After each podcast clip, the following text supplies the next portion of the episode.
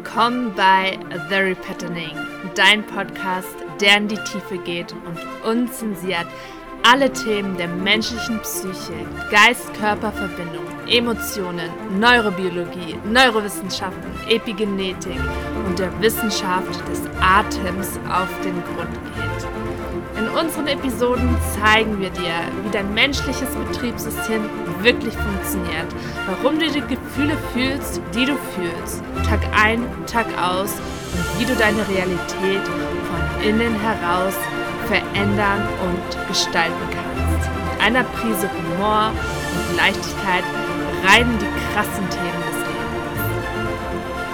Bist du bereit?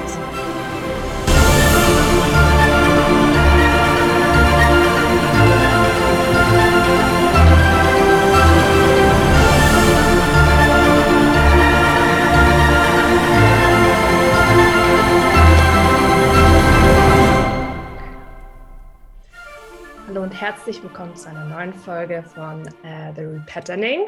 Heute bin ich mal nicht alleine und habe einen sehr, sehr, sehr besonderen Gast bei mir. Ähm, Marc, magst, magst du dich mal kurz vorstellen? Ja, hallo zusammen. Mein Name ist Marc Messmer. Ich komme aus dem schönen Hochschwarzwald. Genauer gesagt komme ich aus Löffingen, bin dort ähm, aufgewachsen, lebe dort immer noch und bin 31 Jahre alt, äh, Familienvater von drei Kindern, verheiratet und bereit, jetzt ein bisschen mit euch zu quatschen. Mega schön, voll cool. Wir kennen uns ja schon, oder wir haben uns kennengelernt, da waren wir, ich glaube, so 15 Jahre alt, ne? Mhm. Und äh, du hast damals in einer Rockband gespielt. und ich war ähm, ein Riesenfan von eurer Band und mit meiner besten Freundin immer am Start. Ich glaube, bei jedem Konzert irgendwie dabei. Und mhm. äh, nach dieser Zeit haben wir uns ja auch so ein bisschen aus den Augen verloren. Mhm. Hast du jemals gedacht, dass wir hier jetzt so knapp 15 Jahre später zusammensitzen würden und ähm, so einen Podcast aufnehmen würden? Never, ever. Never, ever. vielleicht gehofft, dass wir zusammensitzen, aber vielleicht unter anderen Umständen. Mit ja, Gitarre ja. und Bier und Schlagzeug und lauter Musik, aber ich glaube, ähm, da sind wir jetzt irgendwie auf andere Wege gekommen. Ja, voll. Ja, aber mega, mega schön. Ich finde das so schön zu sehen, wie irgendwie Leben sich auch ähm, entwickeln können mhm. und man dann trotzdem auch äh, zurückfinden kann irgendwie zueinander und sehen kann, okay, vielleicht hat man echt auch so ähm, nochmal ganz andere Interessen entwickelt, aber die sich dann doch wieder irgendwie überschneiden. Und ähm, ich habe mich dann eben auch so riesig gefreut, als du mich dann mal angeschrieben hast. Das war vor ein paar Wochen oder ein paar Monaten auch schon wieder. Die Zeit verfliegt mhm. so schnell. Und dass du eben auch gesagt hast, hey, ähm, Anni, kennst du mich noch? ich bin der von No Problem. Und ähm, genau, dass du dann irgendwie auch gemeint hast, dass du auch dich für diese Themen interessierst, über die ich auch geredet habe und ähm, du auch so deinen ganz eigenen Weg gegangen bist und ähm, auch viele Dinge da in der Richtung gemacht hast, wie du auch gesagt hast, du bist den Jakobsweg gelaufen und ähm, Genau, und dann haben wir uns auch mal getroffen. Du warst bei mir zu einer äh, wundervollen Session. Das war echt eine richtig, richtig äh, schöne Session. Und äh, da konnten wir auch so ein bisschen drüber reden. Und ich fand das so interessant auch, ähm, deine Sichten, ne, vor allem auch so als Mann, wo man ja auch oft sagt, hey, irgendwie, ähm, gerade für Männer ist es vielleicht schwer, sich zu öffnen oder ähm, auch wirklich gezielt ähm, an sich zu arbeiten, gerade auch so mit den Emotionen und so. Wie siehst du das so als Mann? Ja, absolut. Also es ist ja ein bisschen Verrufer. Männer, die ja so ein bisschen anfangen, ähm, mit sich selbst zu arbeiten, sind ja erstmal so im Volksmund vielleicht, wenn ich das so sage darf, Weicheier oder Pussys. Ja, ja, genau. genau. Mhm. Ja, bei mir, ähm, ja, das Leben hat mich zu dieser Arbeit hingezogen, sage ich immer so mhm. schön. Also ich wurde da so richtig reingekickt und ähm, bin eigentlich jetzt stolz drauf, jetzt so im Hier und Jetzt heute sagen zu können, dass all meine vermeintliche Schwäche zu meiner Stärke wurde und ich wirklich ähm, mit denen jetzt ganz toll arbeiten darf und kann. Und ja. das freut Mhm. Und das ist so schön, das zu sehen. Vor allem halt auch so, ich meine, wir sind immer noch jung mit 30, 31 und viele fangen da erst an, wenn sie wirklich irgendwie so in den 50ern, 60ern sind und mhm. da quasi auch mal überlegen, hey, okay, wie ist mein Leben bisher gelaufen? Ähm, vielleicht hätte ich vieles irgendwie anders machen sollen oder dürfen und ähm, ja, auch so bei dir zu sehen, dass du diese Erkenntnisse und diese Awareness quasi schon hast, ist auch mega, mega schön auf jeden Fall. Mhm. Ja. Ja, wenn du möchtest, kann ich mir erzählen, wie, so, wie mein Weg so ein bisschen war, nachdem ich ja. die Gitarre beiseite gelegt habe und wie genau. ich dann genau. überhaupt so ein bisschen Voll in die gerne. Szene reingekommen bin. Mhm. Ja. Also bei mir war das so, ich war Gitarrist ähm, und wir hatten schöne und wilde Zeiten und das Leben war ja. einfach. genau. ähm, ja, ähm, ich fange mal so an. Ich in meiner Welt glaube ich daran, dass jeder Mensch hier ist, um gewisse Themen zu bearbeiten. Manche haben zum Beispiel Probleme mit ihrer Gesundheit, manche ja. haben Probleme mit Finanzen, manche, keine Ahnung, Probleme mit Karriere, Job, die wollen was erreichen mhm. beruflich. Und ähm, was mein großes Thema war, darauf sollte ich schon relativ früh hingeschuckt werden vom Leben, nämlich die Beziehungen und die sogenannte romantische Liebe. Aha, und zwar mhm, bin ich ähm, schon immer in Beziehungen sehr all in gegangen. Also Beziehungen, ich, ich hatte schon sehr früh meine erste Freundin und hatte ja immer ganz große Liebeskummer, wenn es dann zerbrochen ist. Und wenn ich mhm. verliebt war, war ich richtig verliebt auf Wolke 7. Und so meine erste richtig, richtig, richtige, ernste Beziehung war vor circa zehn Jahren. Und ähm, es war eine sehr schöne Beziehung und wir waren, ach Gott weiß, wie richtig stark verliebt. Ja. Und ähm, aus da, damaliger Sicht, natürlich sehe ich das heute anders und nachdem man das ein bisschen aufgearbeitet hat, ist das natürlich auch anders, aber ich erzähle es jetzt mal aus damaliger Sicht, hat mich meine damalige Freundin vor zehn Jahren aus dem Nichts heraus ähm, verlassen. Und wow. ähm, ich stand da, ich war alleine, mein Herz war in tausend Teile zersprungen und es ging mir echt richtig, richtig, richtig schlecht und ich habe gelitten. Und das war so der erste kleine C, den ich dann in, in ähm, mich selbst stecken musste. Also ich musste da einfach mal schauen. Ich wurde, es blieb mir nichts anderes übrig, weil ich habe gedacht, ich stirb an dem Kummer. Musste ja. ich da mal in mich reinfühlen und habe mir dann in dieser Zeit echt viel Zeit für mich genommen. Ich war alleine auf Reise, ich, hab, ähm, ich war viel in den Bergen unterwegs, ich bin alleine ein bisschen durch Ägypten getingelt ähm, und habe einfach mich so ein bisschen kennengelernt. Und damals noch sehr oberflächlich habe ich ein bisschen angefangen mit Yoga, mit Tai Chi und mit all diese Praktika, da bin ich so ein bisschen reingerutscht.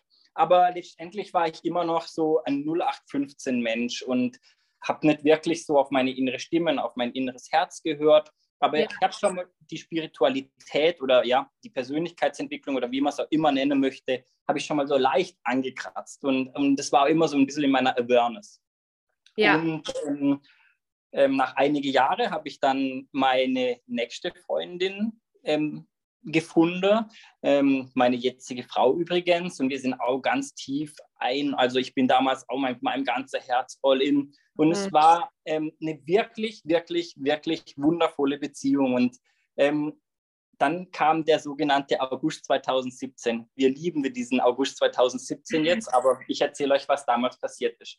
Meine ja. Tochter, also unsere gemeinsame, wir hatten eine gemeinsame Tochter, die hat im August 2017 ihren zweiten Geburtstag gefeiert mhm. und es war ein wunderschön sonniger Tag. Ähm, unsere ganze Familie war da, unsere ganze Freunde sind gekommen. Äh, wir hatten einen wundervollen Tag und ich war glücklicher, hätte ich nicht sein können. Ich habe gesagt, lieber Gott, danke, danke, danke. Nach all dem, was da passiert ist, bin ja. ich jetzt endlich angekommen. So, am ja. 8. August bin ich arbeiten gegangen und war immer noch total glücklich, beseelt. Mein Leben war einfach perfekt. Ähm, komme am Abend heim, wir essen Abend, ich bringe die Kleine ins Bett und meine Freundin sagt zu mir, Marc, wir müssen reden. Ich so, okay. Mhm. Ich verlasse dich. Bin weg. Und oh, tschüss. Wow. wow. Das war krass. Mhm. Du kannst dir vorstellen, es, es hat sich gerade wiederholt. Außer ja, nichts ja. heraus wieder für mich damals so. Ja. Es gab mhm. keinen Streit da, also zumindest mal meiner. Ja. Mhm. Und ähm, ja, ich bin in ein ganz, kann man sich vorstellen, ein ganz, ganz, ganz tiefes Loch gefallen. Ja. Ähm, rückblickend muss ich übrigens sagen, in diese tiefe Löcher, die ich da immer gefallen bin, dort hat für mich am meisten Weisheit und am meisten Klarheit geherrscht. Umso weiter unten ich war, irgendwie, es hat sich alles scheinbar Wichtige, scheinbar Wichtige aufgelöst. Es, es ging nicht mehr um Karriere, die Karrieregedanken sind aus meinem Kopf geflogen, ähm, mhm. der Ärger mit dem Nachbar ist aus meinem Kopf geflogen, nur als Beispiel gesagt. Ähm, also alles scheinbar umgeht und ich war irgendwie ich selbst, ich war so eine ganz klare Person, eine ganz klare Essenz von mir selbst dort unter. Wow. Ja. Naja, auf jeden Fall ähm, war ich am Boden zerstört, ich konnte nicht mehr essen, ich konnte nicht mehr trinken, meine Tochter, meine Frau weg, aus dem Nichts. Es mhm. gab keine Anzeichen. So, meine Mutter kommt zu mir, es war ein Tag nach der Trennung, kommt sie zu mir und sagt so relativ kühl, Marc, weißt du was, ich habe da jemand, der kann dir helfen. Und ich so, mir kann niemand mehr helfen, mein Leben ist gut für immer. Sagt ja. sie, nee, nee, ich rufe ich ruf der, das war eine Frau. Ich rufe der Frau gleich an. So, sie ist so eine Macherin. Okay, sie mhm. nimmt ihr Handy, wählt eine Nummer, äh, erzählt der Frau kurz äh, so, um was es geht und drückt mir das Handy in die Hand. Mhm. Okay. Dann sagt die Frau, Lioba heißt sie, sagt die Lioba zu mir, Marc, wir machen es jetzt so, morgen kommst du zu mir in eine Sitzung und bis dahin sage ich dir eins, alles, was dir in deinem Leben bisher widerfahren ist und im Moment widerfährt, ist nur zu deinem aller, aller, allerbesten. Ich so, oh, wow. What? What? Ich konnte es nicht Sehr glauben.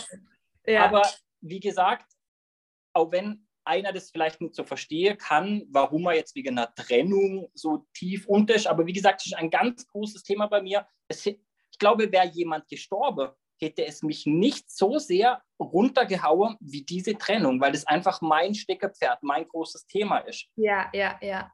Na, auf jeden Fall, ich habe gedacht, ich bin ganz unten, ich bin mal offen.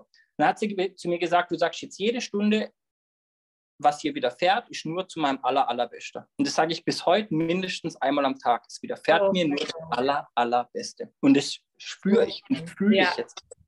Ich fühle ja. das gerade in jeder Zelle meines Körpers. Das ist ja. sehr, sehr cool, ja. Ich damals auch. Und ähm, eben, ich bin dann zu ihr gefahren. Sie wohnt am Bodensee. Ähm, und wir haben uns einen halben Tag lang unterhalten. Mhm. Ganz spannend. Nicht, wie blöd meine damalige Ex-Freundin, jetzige Frau ist, sondern ja. die war auf Facebook, die, die, ist so blöd, die hat mich verlassen und die kann ja, ja. Und sie hat gesagt, nee, nee, Marc, du bist hier. Wir reden jetzt über dich, nicht über andere Leute, das interessiert mich nicht. Ja, und sie nimmt so ein ganz einfaches DIN A4-Blatt zu Beginn der Sitzung, malt ein Strichmännle mit, einem, mit einer CD in der Mitte. Und ich so, what? Dann sagt sie, diese CD, sind deine Glaubenssätze. Damals habe ich zum ersten Mal von Glaubenssätze gehört. Mhm. Und die spielen sich immer und immer wieder ab. Und wir suchen jetzt mal ein paar deiner Glaubenssätze. Äh, lange Rede, kurzer Sinn. Es kam dann wirklich raus, dass ein wirklich tief in mir drin verankerter Glaubenssatz ist, meine Frauen oder halt die Frau in meinem Leben muss mich verlassen auf ganz furchtbare, harte Art und Weise. Warum auch immer, das ist eine mhm. andere Geschichte, aber es war wirklich ein Glaubenssatz. Mhm. Den haben wir dann wirklich aufgelöst und ähm, habe den ähm, umgedreht und ähm, meine Frau heißt Anna und wir haben gesagt, Anna und Marc erfüllen sich auf wundersame Art und Weise so liebevoll und zärtlich. Das war so dann der neue Glaubenssatz. Mhm. Ähm, lange Rede, kurzer Sinn. Es ging keine sieben Tage, weil ich habe das wirklich gespürt. Das war nicht nur mhm. so äh, reden. Das war wirklich in meinem ganzen ja. System, hat sich das verankert, von Kopf bis Fuß. Ich habe das ja. gespürt, gefühlt, ich habe das gesehen, wenn ich die Augen zugemacht habe. Lange Rede, kurzer Sinn. Nach sieben Tagen ist meine jetzige Frau zurückgekommen. Wir haben uns aufs Sofa gesetzt. Wir haben geredet, geredet, geredet. Wir haben ein halbes Jahr geredet, an uns gearbeitet wir beide sind so richtig in diese Szene Persönlichkeitsentwicklung. Dr. Joe Dispenza, Tobias mhm. Beck, Falk Linder, mhm. Robert Reetz, wen es auch immer gibt äh, von Bekanntheit, Baha Ilmas, Laura Marlina Seilasch vielleicht bekannt. Ja, wir sind ja. da richtig eingetaucht und haben uns vollkommen transformiert, 180 Grad. Wir hatten eine riesige Freude dabei. Wir haben unser ganzes System auf den Kopf gestellt. Ja, und ähm, jetzt kann ich hier und jetzt heute sagen, glücklich und stolz, wir führen eine glücklichere Beziehung, wie ich mir hätte je erträumen können. in alle Bereiche unseres Lebens. Wahnsinn, wie schön. Sehr, mhm. sehr cool. Und wie du auch gesagt hast, ne, jetzt blickst du quasi zurück auf dieses Jahr 2017 und siehst das quasi eigentlich als Geschenk, oder? Also gerade auch das, was dir widerfahren ist und auch wie schlimm das war. Und du hast gesagt, dich hat es zerrissen innerlich. Und trotzdem siehst du das jetzt irgendwie als was Positives. Absolut, absolut. Mhm. Und das sage ich auch ganz oft, ähm, auch mit den Menschen, mit denen ich arbeite und auch so mit meinem eigenen Weg, das auch, was mir widerfahren ist, was mich auch so runtergezogen hat und komplett kaputt gemacht hat. Wenn ich da jetzt auch zurückdenke, dann sehe ich das quasi auch als was Gutes. Und dann auch mhm. wieder die Frage, was ist gut, was ist schlecht? Gibt es überhaupt sowas wie gut und schlecht auf der Welt? Weil meistens das, was wir als unglaublich schlecht und böse empfinden in diesem Moment, kann sich in sowas Wundervolles transformieren. Aber auch Dinge, wo wir sagen, okay, die sind eigentlich gut, die sind gut für mich oder wir glauben, die sind gut für uns, sind vielleicht auch gar nicht so gut für uns. Absolut, genau meine Lebensweise, mein Glaubenssatz. Ja. Ähm, es gibt weder gut noch schlecht. Und wenn ich ein Problem habe oder mir was Schlechtes widerfährt, ist da drin auch immer ein Geschenk für mich, sage ich. Ja. Da ist immer ein Geschenk von Wachstum, von Weiterentwicklung, von Chance. Und das Beispiel August 2017 zeigt das jetzt am, zum Beispiel am aller, allerbesten. Mhm. Ja, ja, Wahnsinn, ist echt schön. Vor mhm. allem, dass man auch so das nutzt quasi und diese Energie nutzt in dem Moment, also diesen ganzen Schmerz, diese ganze, vielleicht auch Trauer, Wut, was ja an sich auch Energie ist und das ist ja potente Energie und Energie mhm. ja nicht kaputt gemacht werden, die ist da und dass man diese Energie quasi nochmal nutzt, um zu wachsen, um nochmal irgendwie da was rauszuholen und auch gemeinsam, wie du auch gesagt hast, dass du dich mit deiner Frau hingesetzt hast und ihr beide diesen Weg gegangen seid, beide auch so an euch gearbeitet habt, weil eine Beziehung ist ja auch immer ein Spiegel. Das ist ja mhm. Absolut. Der größte Spiegel, den es nur gibt, sei es irgendwie Absolut. eine Liebesbeziehung ja. oder äh, Geschwister, Mama, Papa, das ist immer Mhm. Ja, die Trigger sind immer da. ja, wir spielen da immer ein kleines Spiel in unserer Beziehung. Aha. Angelehnt an die Autorin Byron Katie.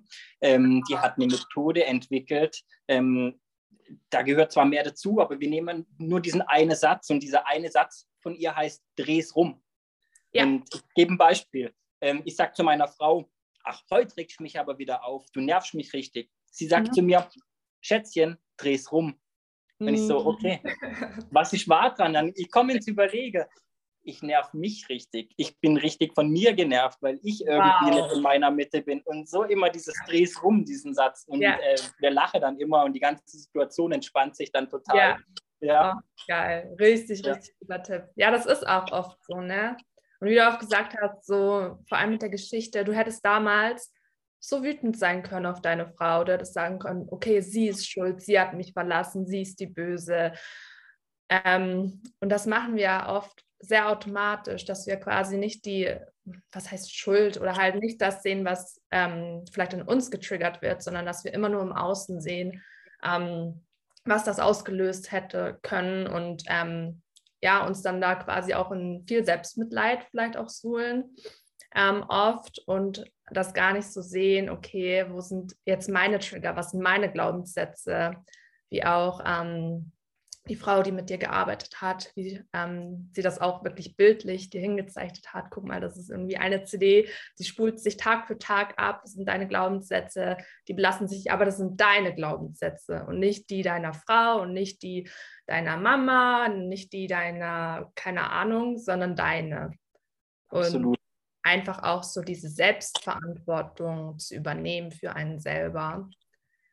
Wie siehst du das? Also Absolut. Also wenn ich ein Blatt Papier hätte, wo ich ähm, den Mark Messmer definieren müsste und müsste da so ein paar Sätze über mich draufschreiben, vermutlich an zweiter Stelle, nachdem es widerfährt mir nur das aller, allerbeste, würde stehen, ich bin verantwortlich. Weil, wow. um es jetzt mal vulgär zu sagen, es kotzt mich an, auch über mich selber manchmal, wenn ich immer sage, der ist schuld, die ist schuld. Nee, ja. ich bin verantwortlich. Das Glück kommt aus mir heraus und nur ja. aus mir. Mhm. Ähm, Also auf jeden Fall Verantwortungsthema ist ein ganz großes, wo ich auch extrem im Moment dran arbeite, einfach mir bewusst zu machen, ich bin für alles verantwortlich. Übrigens ja. transformiere ich die Arbeit dann auch immer in, mein, in, mein, in meine Karriere, also in, in meinen Beruf rein, selbst mhm. dort. Ich sage nicht, die Mitarbeiter sind blöd, weil sie das und das gemacht haben. Ich sage, Moment mal, wo kann ich eigentlich ansetzen, damit dieses Problem oder dieses Thema nicht mehr auftritt. Also ich gucke mhm. dann immer bei mir und dann kommen ganz wundervolle Lösungen raus und äh, die Themen und Probleme lösen sich ganz automatisch auf. Ja, und wenn man das einmal verstanden hat, dann merkt man, wie viel Macht man eigentlich hat.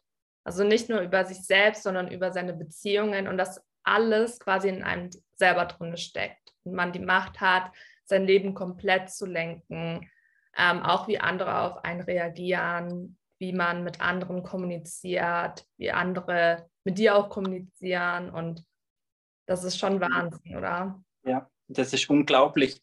Über das Thema Macht, das, ähm, das liebe ich auch, was, ähm, was da ganz tief in mich reingegangen ist, welcher Gedanke oder welcher Glaubenssatz ist einfach so dieses Thema. Ich kann vielleicht nicht immer steuern, was im Außen auf mich zukommt, wenn jetzt mich zum Beispiel jemand anrempelt oder beleidigt, warum auch immer. Mhm. Aber ich kann immer steuern, und hier das Thema Macht, ich kann immer steuern, wie ich darauf reagiere. Genau, ja. Ich kann Gleiches mit Gleichem vergelten oder ich kann in meiner Mitte bleiben, ich kann für Heilung sorgen, ähm, ich kann einfach selbst glücklich bleiben und es an mir abprallen lassen. Unberechtigte Kritik zum Beispiel. Mhm. Oder ich kann in Streit gehen. Ich habe immer die Macht zu entscheiden, in welche Richtung mein Weg gehen soll. Ich. Und dann sind wir auch wieder beim Thema Verantwortung. Genau. Ich kann ja. selbst entscheiden, wohin der Weg meines Lebens geht. Also so Schöpferkraft, mein Leben selbst entscheiden. Ich bin ja so ein bisschen ein Verfechter von der Theorie, oder was heißt ein bisschen, eigentlich voll und ganz. Alles, ja. was in deinem Leben widerfährt, Bankkonto, dein Kontostand, deine Gesundheit, ja, mhm. irgendwo dein Aussehen, dein Hautbild, deine Karriere, deine Kinder, wie sie drauf sind, deine Beziehung, alles steuerst du und kannst du steuern, kannst du jederzeit bewusst verändern. Ja, 100 Prozent, ja. Und wir sind uns dessen irgendwie gar nicht mehr bewusst, ne, dass wir diese ähm, Kraft auch haben, diese mhm. Macht. Also Macht hört sich auch immer so, ich weiß nicht, wie es dir geht, Macht hört sich unterschwellig auch oft so ein bisschen böse an. Ja, irgendwie so Macht, ne? So, Spannendes Thema. Mhm. Ja, ja, sehr, sehr spannend. Macht und Geld. Aber woher kommt das? Ich habe das auch mal bewusst beobachtet.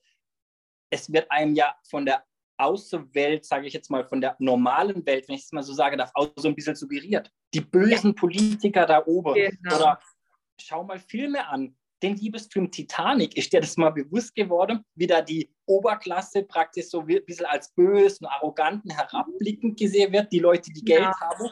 Und ja. ähm, die, die Arbeiterklasse wird so als lieb und lustig dargestellt und so warmherzig. Voll, ja. meiner Meinung nach nicht unbedingt ein stimmender Glaubenssatz. Nee. Ähm, es ist halt weit verbreitet, aber du kannst auch viel Geld verdienen und den Luxus leben und trotzdem barmherzig und gut sein zu deinen Mitarbeitern, zu deinen Mitmenschen. Also Voll. spannend eigentlich. Mhm. Das ist auch so spannend. Und eben, das sind so diese generationsübergreifenden Glaubenssätze irgendwie, die wir echt eingetrichtert bekommen, ähm, auch so durch die äh, Gesellschaft, wie sie ist und ähm, das auch einfach so hinnehmen. Also wir, wir hinterfragen das gar nicht und wir leben nach diesen Glaubenssätzen und wir sehen gar nicht, wie sehr diese Glaubenssätze unser Leben bestimmen.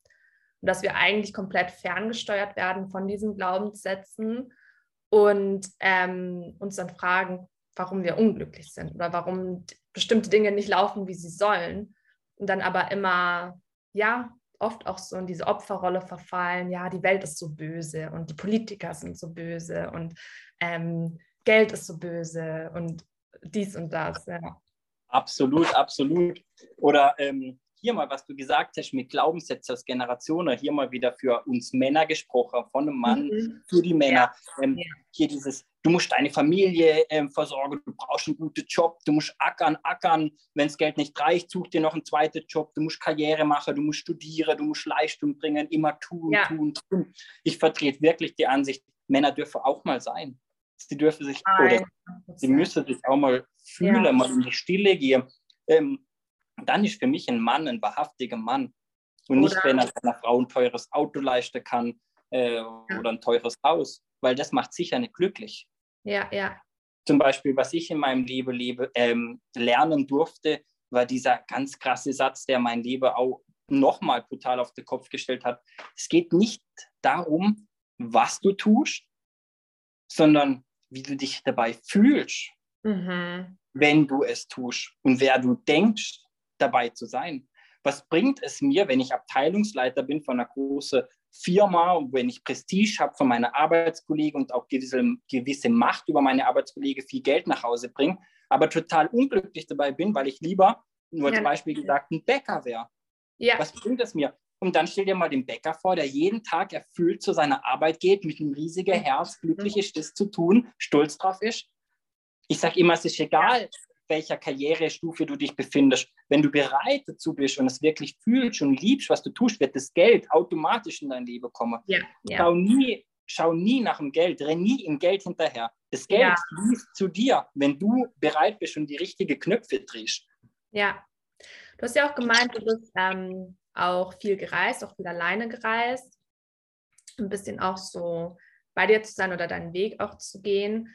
Ähm, hast du das Gefühl, dass es da anders war? Also, dass du da diese, diesen Generationsdruck quasi anders wahrgenommen hast, als jetzt zum Beispiel in Deutschland? Du meinst in dieser Kultur? Mhm. Um ehrlich zu sein, in den Kulturen, in denen ich unterwegs war. Ich muss auch sagen, ich bin nicht ganz so tief eingetaucht wie jetzt du als alter Reiseprofi, aber ähm, die Kulturen, die ich erlebt habe, die sind vielleicht sogar noch ein bisschen schlimmer verankert Aua, ähm, okay. äh, als, als wir Deutsche. Da ist ja. ähm, praktisch noch schlimmer. Äh, hier mal als Beispiel Italien. Ähm, Entschuldigung, dass ich die jetzt ein bisschen am Pranger stelle, ähm, aber das sind ja so die, die bekannten Muttersöhnchen, die noch sehr lange bei ihren Eltern zu Hause ja. wohnen und so die Männer, die man kaum von ihren Müttern wegkriegt. Mhm. Und in Spanien, ich bin ja beim Jakobsweg durch Spanien getingelt, da ist das ja nicht groß anders. Die, die bleiben mhm. ja oft bei ihrer Familie behaftet, so wie ich das zumindest mal wahrgenommen habe. Ja, ähm, sehr genau. Sehr, sehr interessant. Ja. Weil ich hatte zum Beispiel auch so, ähm, gut, ich bin auch viel gereist in Ländern wie jetzt Asien, Australien und so. Und ich habe da eher das Gefühl gehabt, dass da dieser Druck raus war. Also dieser Druck, was leisten zu müssen, jetzt Karriere machen zu müssen und ähm, den Regeln befolgen zu müssen. Und du musst nach der Schule unbedingt studieren und dann mhm. direkt einen Job machen und dann direkt die Karriereleiter hoch. Ansonsten bist du nichts wert, quasi. Also jetzt mal so ganz mhm. ähm, prall gesagt. Ja. Aber ähm, da hatte ich so ein bisschen das Gefühl, dass ähm, ich zum ersten Mal gesehen habe, dass die Leute auch gelebt haben. Also dass mhm. deren Schön. Lebensinhalt nicht Arbeit war, sondern deren Sein und das, was denen Spaß macht und deren Hobbys und ähm, dass du gar nicht da ja, bewertet wurdest, ähm, was jetzt dein Job ist. Und das ist mir dann erst aufgefallen, als ich dann auch wieder zurückgekommen bin nach Deutschland oder jetzt auch in der mhm. Schweiz, mhm. dass das dann wieder so ein bisschen zurückkam. Es ist immer so, ja, was machst du? Und ähm, quasi immer so, wie viel Geld verdienst du? Und ähm, mhm. Mhm. ja, und dann immer auch so verglichen werden. Und wir haben absolut. das so stark drin. Ja, absolut. Ja, gar nicht mehr unser Leben neben dem Beruf wahrnehmen oft. Ja. Absolut, das stimmt. Also davon kann ich ein Lied singen. Ähm, man muss über mich wissen, meine Eltern haben ein kleines Gasthaus, ein, ein kleines Hotel dabei ähm, und ähm, da, da arbeite ich mit. Und in diesem Zusammenhang treffe ich natürlich viele Leute. Und ähm, es gab Zeiten in meinem Leben, wo ich mir karrieretechnisch technisch nicht so klar war, in welche Richtung es sich entwickeln soll. Und als würde die Leute das riechen. Die erste Frage war immer, Hallo Marc, schön dich mal wieder zu sehen. Ja, was machst du denn gerade beruflich? Das war immer die erste Frage. Eigentlich auch heute noch, wenn ich drüber nachdenke. Nur es trifft mich nicht mehr so sehr wie damals. Aber damals war das immer so, als würde sie mich nackt ausziehen und ich, oh Gott. Oder? Wenn du dann sagst, ich bin gerade auf einer Findungsphase, ich weiß noch nicht, in welche Richtung ich gehe. Ja, wie? Oder wenn ich sage, ja. ja. ich arbeite gerade bei meinen Eltern im Gasthaus. Ja, und was willst du dann mal werden irgendwann? Ja. Ich sag, ja, ja, reicht, Es nicht? reicht es nicht, in einem Traditionsgasthaus zu arbeiten? Also es ist schon, wir Deutsche sind da schon ganz speziell. Ja, ja das ist schon ein bisschen tricky, ja. Ja, Ja. Vor allem, ja, ich weiß, ja, wie du gesagt hast, auch gerade so als Mann, als Familienvater hat man da, glaube ich, auch nochmal einen besonderen Druck. Mhm. Da musst du quasi so ähm, in diesem System der Versorger sein und du musst gucken, dass es der Familie gut geht.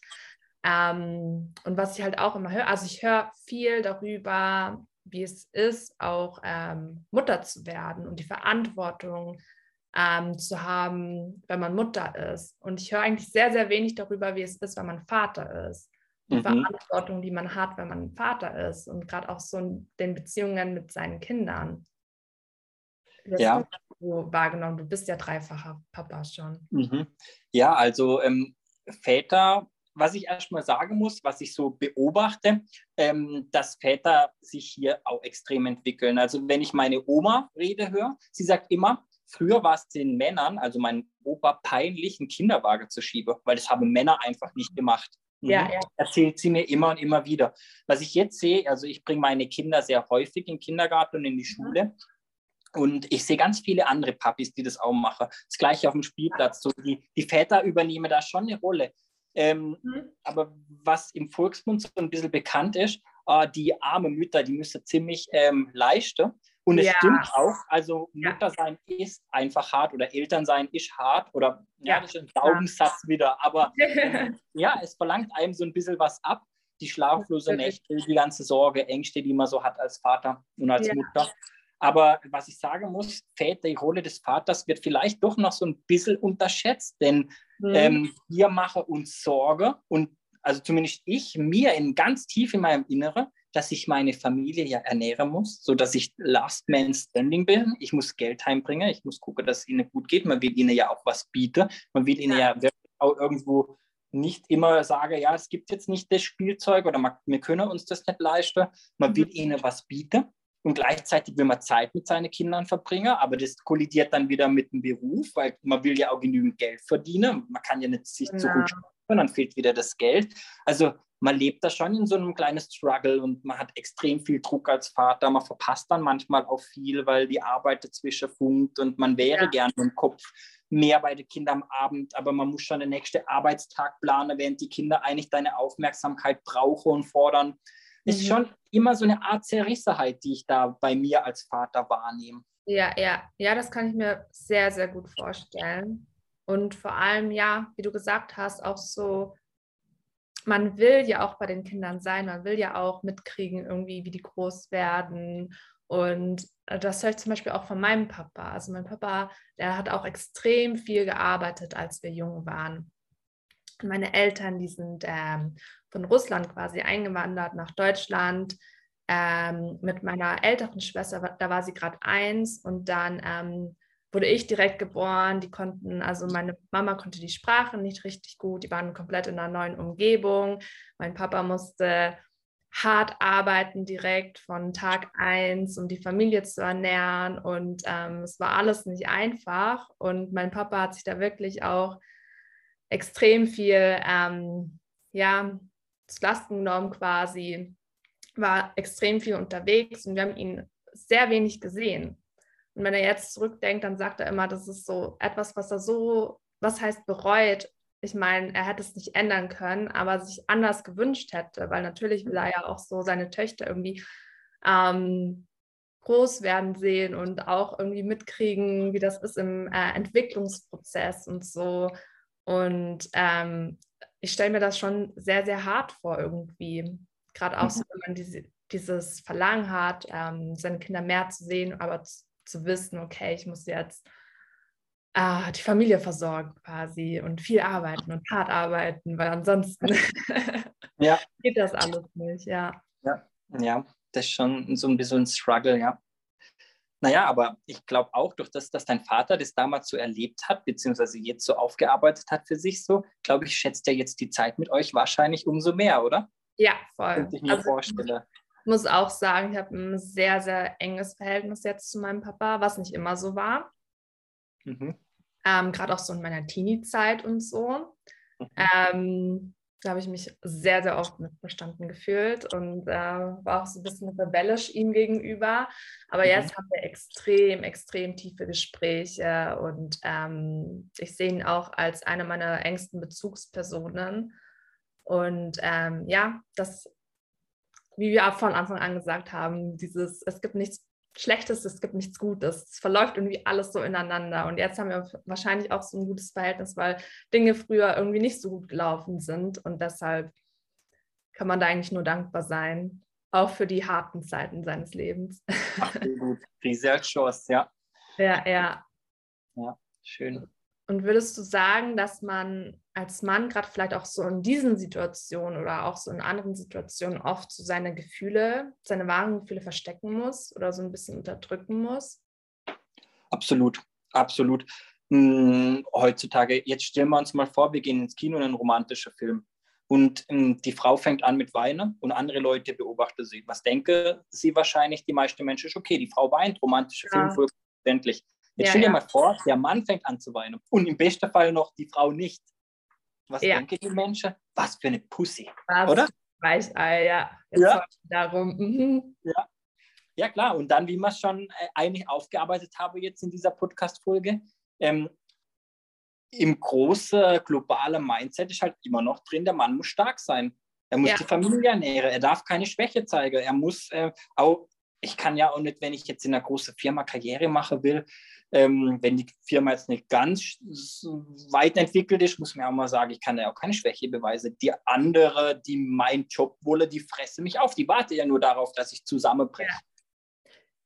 Vor allem auch so in Führungspositionen, denke ich. Vor allem, wenn man auch Verantwortung hat, wenn man Mitarbeiter hat und so, dann darf man natürlich sein Gesicht nicht verlieren. Dann darf man nicht zeigen, hey, ich bin menschlich quasi. Ich bin absolut, auch absolut. ein Mensch mit Gefühlen, weil ansonsten wird das quasi zerrissen. Ja, absolut. Sofort negativ ausgelegt, ja, in welche Richtung auch immer. Ja. Wenn ich da ein bisschen Mitgefühl zeige und vielleicht den einen oder anderen, obwohl er eine Abmahnung verdient hätte, weil er schon wieder zu spät kam, weil die Tochter am Morgen Bauchweh hatte, mhm. Ein vielleicht warmherziger Mensch in einer warmherzigen Firma würde sagen, ist doch kein Problem, nimm dir die Zeit für deine Tochter, dann machst du halt am Abend zehn Minuten länger. Ja. Aber ähm, wenn das dann vielleicht mein oberer Chef schon wieder mitkriegt, also der Chef vom Chef, wenn der das dann mitkriegt und der vielleicht ziemlich kaltherzig und harte typisch und sagt, wenn du den nächstes Mal nicht abmahnst, kriegst du eine Abmahnung. So, ja. aber man hat da schon so ein bisschen Druck und Struggle, glaube ich, sich so ein bisschen zu beweisen. Aber ich habe ausgefühl, dass, dass das nach und nach kommt. Also, dass wir Menschen ja. allgemein in so einer Transformationszeit befinden. Oder? Und immer mehr und mehr aufwachen, glaube ich. Ja. Also Glaube ich wirklich. Ich nehme das auch so wahr, vor allem auch so mit unserer Gefühlswelt und ähm, dass es auch ähm, unglaublich wichtig ist zu fühlen und wir irgendwie auch so ein bisschen verlernt haben zu fühlen, habe ich das, ja. Ähm, und vieles unterdrücken, vor allem auch so, was von der Gesellschaft irgendwie als nicht gut oder nicht ähm, schön angesehen wird, ähm, gerade diese negativen Gefühle uns so viel irgendwie in uns reinfressen, gar kein Ventil mehr haben, das ähm, zu verarbeiten. Und die Ventile, die wir haben, oft eigentlich sehr ungesund sind, dass man irgendwie ähm, mit Alkohol, in Alkohol irgendwie verfällt, dass man Party machen geht, dies und das, um sich zu ähm, betäuben, in Anführungsstrichen, ähm, dass man irgendwie so viel am Handy die ganze Zeit ist, weil das ja auch wieder Ablenkung ist oder sich auch mit Arbeit ablenkt, also immer ja. ganz viel ähm, arbeitet und dies und das und ich muss das noch erledigen, das noch erledigen, dass man irgendwie nie dieses Ventil hat, wirklich mit sich zu sein und mal stillzuhalten und in sich zu hören und zu gucken, was da überhaupt los ist. Also Absolut. überhaupt gar nicht, was, was vor sich geht. Absolut. Also ähm, die ganze Süchte und die ganze negative Habits, Gewohnheiten, ähm, natürlich alles Ablenkung. Ähm, ich kann vielleicht mal erzählen, wie ich damit umgehe, mit meinen Gefühlen. Mhm. Ich habe vor einigen Jahren damit angefangen, meine Gefühle als, ähm, also ich habe zwei Bilder. Das erste Gefühl ist, meine ähm, Gefühle sind meine Babys. Und ähm, wer Vater ist oder die Eltern können das nachvollziehen. Wenn mhm. du ein Baby nicht beachtest, fängt es an mit Schreien. Und wenn ja. du es dann weiter nicht beachtest, dann schreit es immer mehr. Und je nachdem, mhm. wie alt das Baby oder das Kind ist, so ähm, mein dreijähriger Sohn Matteo zum Beispiel, wenn ich ihn nicht beachte, der zieht mir am Rockzipfel, Papa, Papa, Papa. Ja, er ja. hört nicht auf. Und so, genau so betrachte ich meine Gefühle. Ja. Das heißt, wenn ich jetzt zum Beispiel in mir drin Angst spüre und sie nicht beacht, wegdrückt, warum auch immer, ich habe gerade keine Zeit für dich, Angst, dann mhm. wird die am nächsten Tag stärker und am übernächsten Tag noch stärker. Und so uns einfach mal eine kurze Auszeit zu nehmen und das muss auch gar nicht in eine riesige Meditation ausarten. Fünf Minuten reichen da schon. Ja. Ich habe immer so einen sieben Minuten Timer an meine Armbanduhr gestellt. Mhm. Sieben Minuten, kurz mal in dieses Gefühl reintauche, dieses Baby zu fühlen. Das ist schon gut. Das gleiche wie wenn ich dann dem Matteo sage, ja Matteo, was möchtest du mir zeigen? Dann zeigt er mir, was er mir zeigen will und geht wieder spielen. Und ich habe dann wieder meine Ruhe. Ja, ähm, ja. sehr schön. Sehr, ja. sehr schön. Genau, das ist das erste Bild. Ja. ja, das ist das erste Bild, was ich über meine Gefühle habe. Und das zweite ähm, Bild, was ich habe, wenn meine Gefühle mich so ein bisschen auch wieder übermannen oder wenn ich mich eigentlich gerade gut fühlen möchte, aber da kommt irgendwas Blödes hoch oder irgendein unangenehmes Gefühl. Also ich bin nicht ein Freund von Gefühle blöd oder unangenehm zu ähm, nennen, aber es beschreibt es einfach ganz gut in unserer Sprache.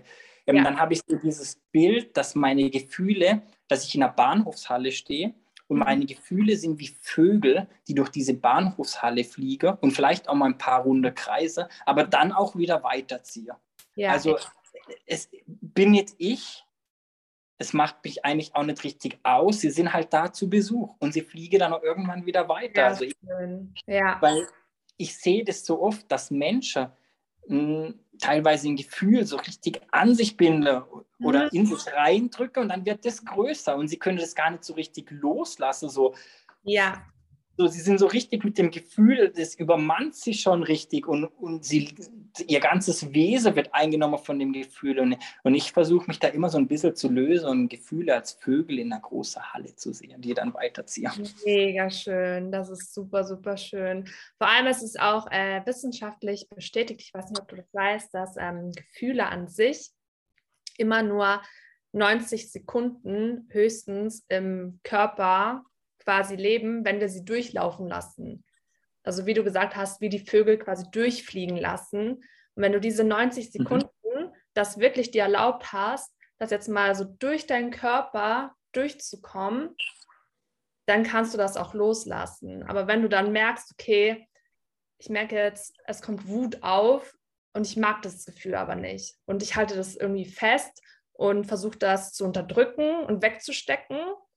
Und dann haftet das quasi an uns. Und dann wird es auch größer. Und dann nimmt das auch äh, mehr Volumen ein, weil, wie du auch gesagt hast, das ist wie ein kleines schreiendes Kind, das sagt so, hey, mhm. lass mich jetzt quasi raus, also gib mir Aufmerksamkeit, mhm. lass mich durch dich durch, damit ich wieder mhm. rauskomme, weil ansonsten mache ich dir Probleme, sozusagen. Ja, absolut. Ich in dir fest und dann äußert sich das mit ähm, Jetzt wird spannend.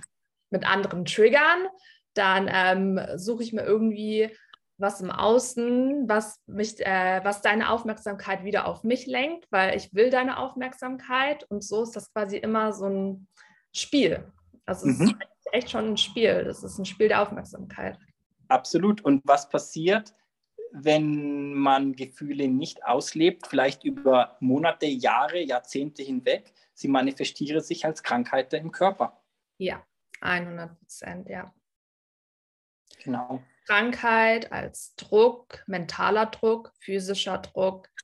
Ähm, und das hat einfach so eine krasse, starke Auswirkung. Und ähm, das wird aber so ein bisschen manchmal auch belächelt. Also man sagt so, ja, irgendwie meine Schmerzen, das, das kommt nicht von Emotionen, so, ach, Schwachsinn. Und meine mhm. Emotionen haben gar, kein, gar keine Auswirkung auf mich. Und dabei sieht man, du musst dich einfach nur mal beobachten, wenn du Angst hast, dass dein Herz schneller schlägt, dass du ähm, schwitzige Hände hast, dass mhm. dein Puls hochgeht, dass ähm, du wärmer wirst. Und das hat eine sofortige Auswirkung auf deinen Körper. Und einfach auch deine mentale Einstellung ist immer mit deinem Körper verbunden. Immer. Das ist mhm. immer im Wechselspiel quasi miteinander. Und dann zu sagen, so, ja, nee, das hat gar keine Auswirkung auf mich, mhm. muss man sich einfach nur einmal beobachten und dann weiß man, okay, das hat eine Auswirkung. Und es ist aber schwer, das quasi auch zu sehen. Und ähm, ich denke auch gerade so von der westlichen Medizin wird das ja auch immer so getrennt gesehen. Mhm. Ah, das ist jetzt nur dein Körper. und ähm, wir sehen, okay, da ist ähm, irgendein Schmerz oder irgendein, ähm, lass es sogar ein Tumor sein oder was weiß ich. Und das wird quasi nur als ähm, Tumor betrachtet und gar nicht mehr im Zusammenspiel mit, was ähm, ist gewesen, quasi auch in deiner Kindheit? Ähm, was ist in deiner Emotionslage, deiner Gefühlslage gewesen? Ähm, wie bist du mit Stress umgegangen? Wie gehst du heute noch mit Stress um? Hast du viel Stress? Ähm, was, was sind deine Stressoren, deine unbewussten Stressoren, die du auch gar nicht wahrnimmst? Ähm, wie denkst du über dich? Was sind deine Glaubenssätze? Wie denkst du über andere? Ähm, das spielt ja alles, das ist ja so komplex eigentlich. Absolut. Es wird aber alles so separat betrachtet. Und das ist mhm. ja nur ähm, ja, ein Angstzustand von dir. Aber man mhm. sieht gar nicht mehr, wo das überhaupt herkommt oder wie das mit ähm, deinem Körper auch spielt, wie das mit deinen Gedanken spielt, mit deinen Emotionen spielt. Und ja, es ist sehr, sehr traurig eigentlich zu sehen, hm. dass so, ja. so ja. separat alles betrachtet wird und auch allgemein alles so in separaten Schubladen immer gesteckt wird. Ja, mhm, das stimmt. Naja, verrückt. Ja. Das ist manchmal wirklich schade, ja. Es wäre vieles so einfach äh, oder ja, einfach in Anführungszeichen zu lösen, wenn man so ein bisschen hinter die Fassade von dem Altbekannten mhm. blicken würde. Ja, mhm. das stimmt. Was würdest du sagen, wie jemand, ähm, vielleicht auch gerade Männer, aber auch nicht unbedingt Männer, also jeder so anfangen könnte, ein bisschen zu hinterfragen oder zu sehen, okay, was geht denn bei mir ein bisschen ab innerlich oder mhm. kann ich besser mit Stress umgehen oder mit Druck umgehen? Mhm. Gute Frage. Ich erzähle jetzt zwei Wege. Mhm der eine Weg ist so ein bisschen der, ich strecke mal ein C ins Wasser, also ein leichter. Und der zweite Weg ist so all in. Ich springe jetzt mal richtig ins Becker. Den habe ich gemacht, darum, erzähle ich den als zweites. Ich, ähm, der erste Weg ist natürlich anzufangen, sich selbst mal zu beobachten. Und es muss nicht mal unbedingt in der altbekannten Meditation sein, sondern einfach mal gucken, was für Gewohnheiten lege ich am Tag. Einfach ein bisschen achtsam sein und wie reagiere ich auf manche Dinge. Ich hatte ja. da ein ganz witziges Erlebnis. Ich habe ein Buch gelesen über mentale und körperliche Gesundheit und ähm, habe gedacht, oh, die haben recht. Und da ging es auch so ein bisschen um die Gewohnheiten, die man hat. Und ja, die haben voll recht. Ich bin voll aufgegangen in dem Buch. Währenddessen ließ ich, ähm, esse ich einen Haufen Chips, trinke meine drei, vier Flaschen Bier mhm. und nach dem Buch, wenn ich es weggelegt habe, die zehn Minuten, die ich gelesen habe, scrolle ich auf TikTok, Instagram und Facebook und gucke mir irgendwelche hirnrissige Kacke an. Und denke ich, ja, yeah. Kacke. Ja? Also ja. man macht viele Gewohnheiten so unbewusst. Also im ersten würde ich einfach mal beobachten, was sind meine Gewohnheiten. Ich bin so ein bisschen der Verfechter der Theorie, dass jeder Mensch letztendlich immer in so einem ewigen Kreislauf lebt. Also fast immer das oder viele Menschen machen immer das Gleiche. Mhm. Und ähm, übrigens nicht nur im Aus, also sie trinken nicht immer nur jeden Morgen gleiche Kaffee und essen immer das gleiche Müsli, sondern auch vor allen Dingen im Inneren. Du denkst, oh, ich muss schon wieder zur Arbeit und heute Mittag muss ich wieder meine nervige Schwiegermutter sehen und meine Kinder. Ja. Also auch einfach mal beobachten und mal eine Bestandsaufnahme machen. Mhm. Und wenn die Bestandsaufnahme da ist, dann würde ich mal schauen, und wohin will ich eigentlich? Weil viele Menschen, ist mir mal aufgefallen, wissen, was sie nicht wollen die ist blöd, die will ich nicht mehr sehen und den will ich nicht mehr sehen und nach Italien in Urlaub will ich auch nicht mehr, weil die Italiener regen mich auf. Aber die wissen gar nicht, was sie möchte. Ja, was willst du eigentlich? Wohin willst du in Urlaub? Was, ja, was, ja, ja. Wenn dich dein Job aufregt, was willst du eigentlich für einen Job machen? Mhm. Dann kommt oftmals, oh, keine Ahnung. so. Also ich würde mal so Bestandsaufnahme machen. Ja. Aber wenn ich mal so richtig mein Leben transformieren möchte und mal so richtig tief eintauche, und jetzt der zweite Weg, den auch ich gemacht habe und den ich echt cool fand, so oder immer noch cool finde, weil ich es immer noch mache, immer und immer wieder, ist als erstes mal so, eine, so ein bisschen in der Vergangenheit rumstochern. Ich würde mich da nicht so sehr drauf äh, vertiefen, aber da mal so am Anfang mal so eine Vater- oder Eltern Meditationsvergebung, Auflösung, schaue, was ist damals passiert und so ein bisschen, also ich habe das damals mit Meditation gemacht, so eine mhm. Vatermeditation gemacht, dann eine Muttermeditation, zuerst Vater, wow. dann Mutter, das ist übrigens ja. ein bisschen wichtig. Ähm, Auflösung gemacht, das habe ich über mehrere Wochen gemacht. Und als ich dann so mhm. das Gefühl im Inner und im Außer hatte, ja, das passt jetzt, ähm, bin ich zum inneren Kind und habe mich mal so um mein inneres Kind, um mein Inneres gekümmert. Mhm.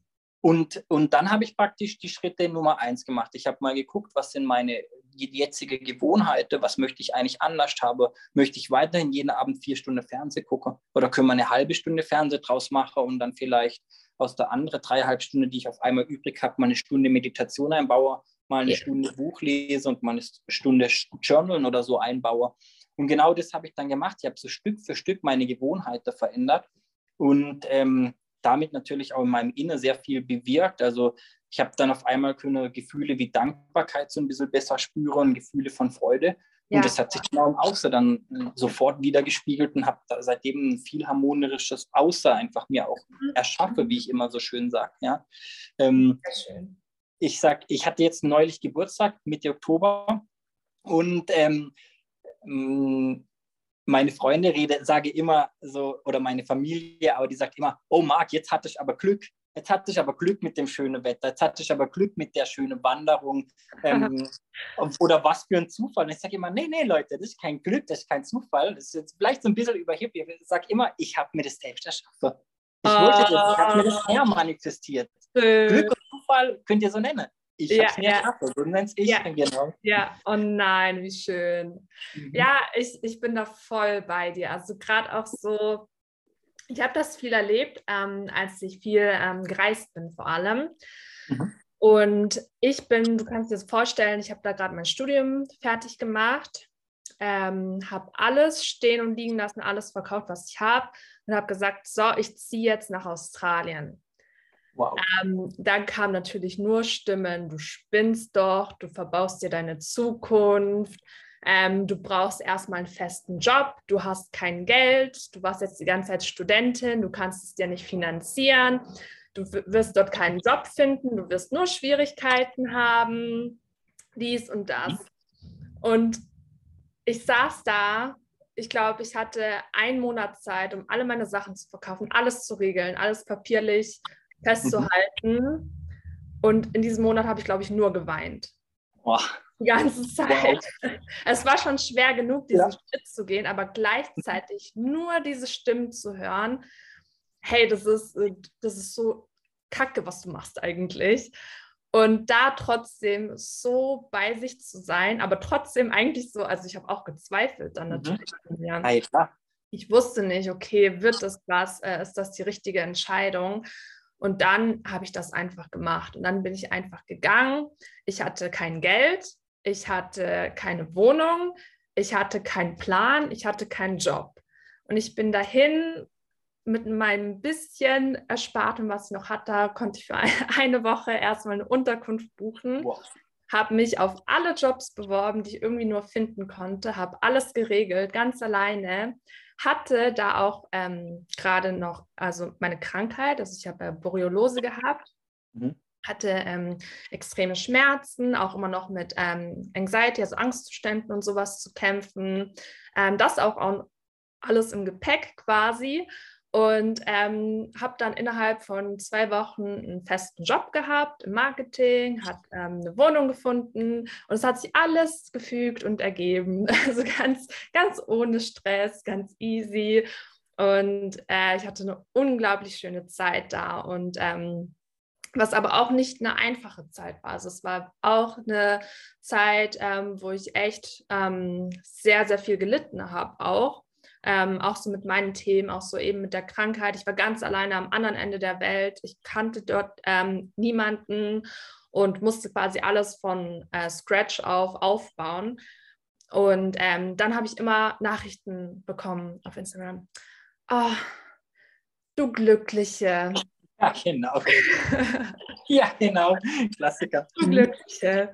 Du kannst ja einfach rumreisen und an den Beaches sein und sowas.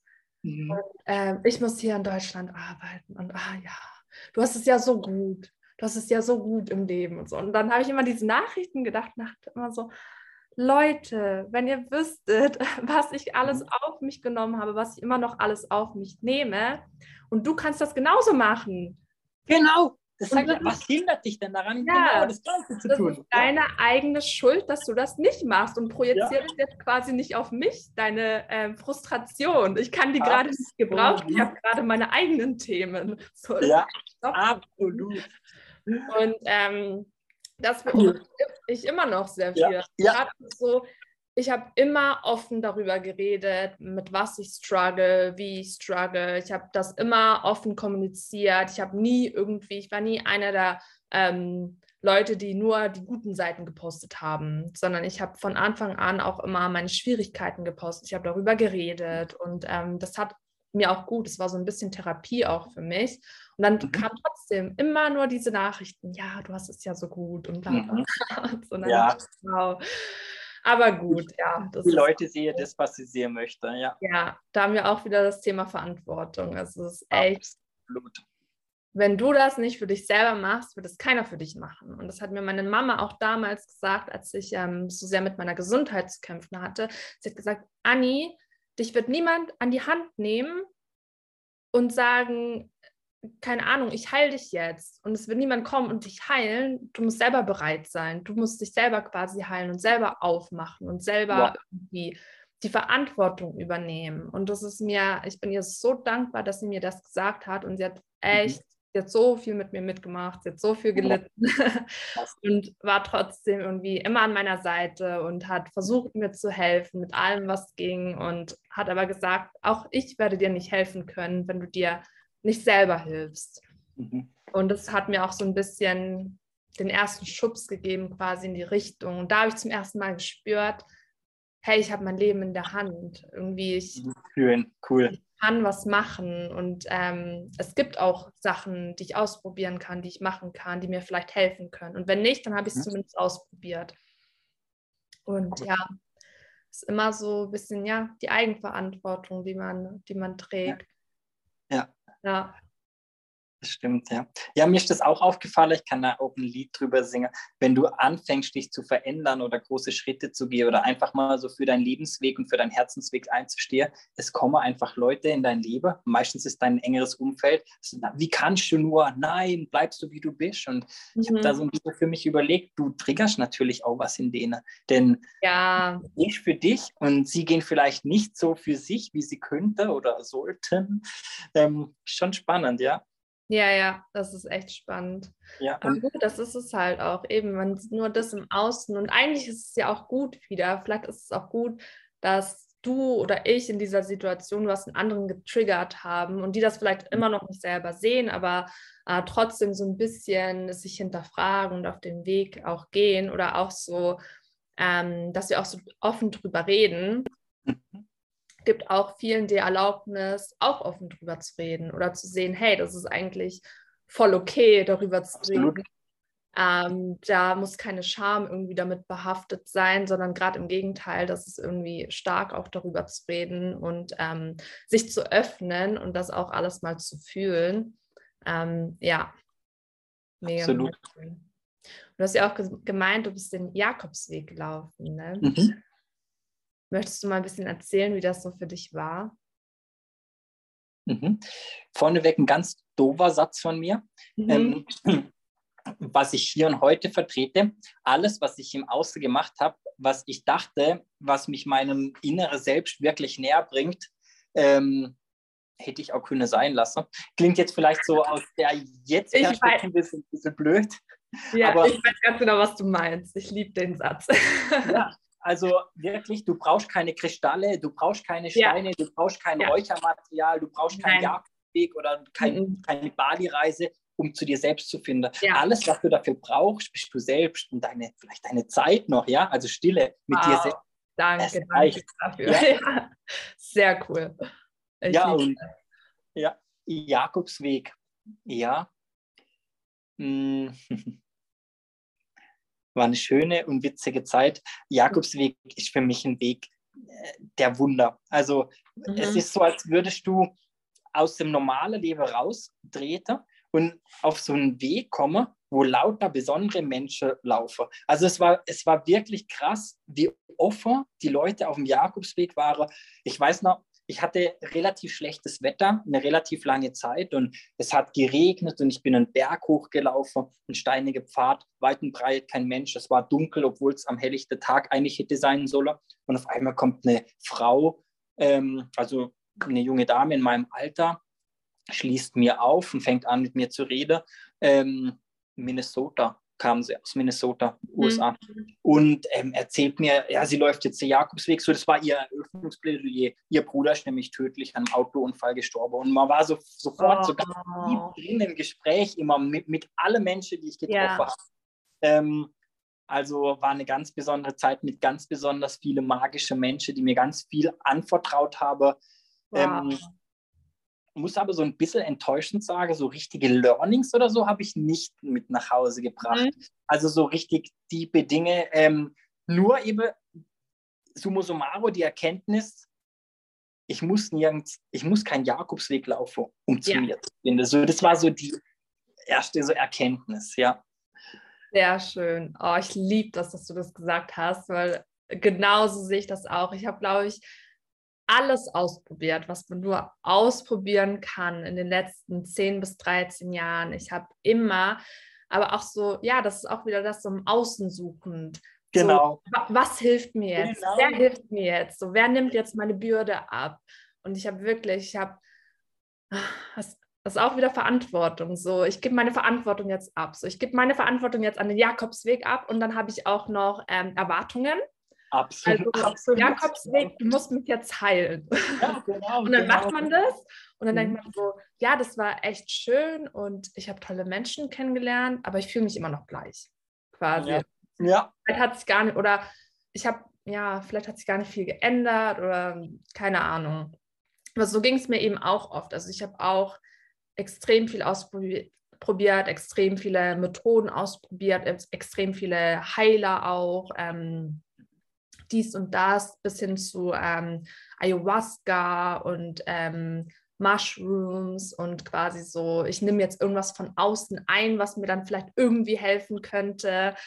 Und im Endeffekt bin ich aus jedem Ding rausgegangen und dachte so, hm. ja, so. ja, genau. Viele Erwartungen gehabt, wenig ja. passiert sozusagen. Ja. Oder irgendwas passiert, was ich irgendwie gar nicht einordnen kann. Oder das hat mir jetzt irgendwie gar nicht weiter, das hat mich nur noch mehr verwirrt. Bis ich dann auch eben gesagt habe, so die, also das meiste, was mir am meisten hilft, ist wirklich, mich ganz simpel hinzusetzen und einfach bei mir zu sein.